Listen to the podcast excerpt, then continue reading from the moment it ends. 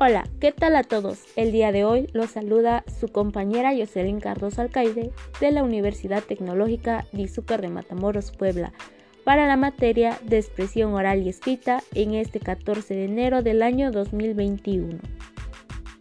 El día de hoy hablaremos sobre un tema que es muy importante y muy complejo a su vez, ya que cada uno de nosotros lo realizamos día con día, cotidianamente en este caso es la comunicación.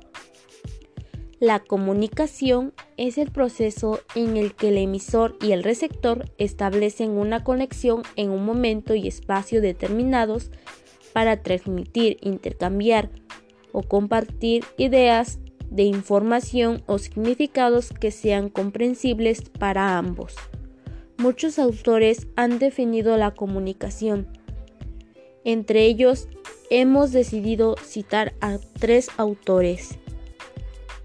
María del Socorro dice que la comunicación es llegar a compartir algo de nosotros mismos. Es una cualidad racional y emocional específica del hombre que surge de las necesidades de ponerse en contacto con los demás, intercambiando ideas que adquieren sentido o significación de acuerdo con unas experiencias previas y comunes.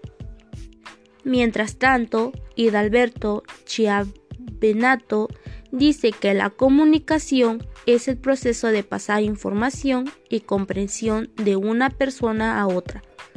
Por lo tanto, toda la comunicación influye por lo menos a dos personas, el que envía el mensaje y el que lo recibe. Por último, Alberto Martínez dice que la comunicación se puede definir como un proceso por medio de lo cual una persona se pone en contacto con otra a través de un mensaje y espera que esta última dé una respuesta, ya sea una opinión o actividad. Sin en cambio, la comunicación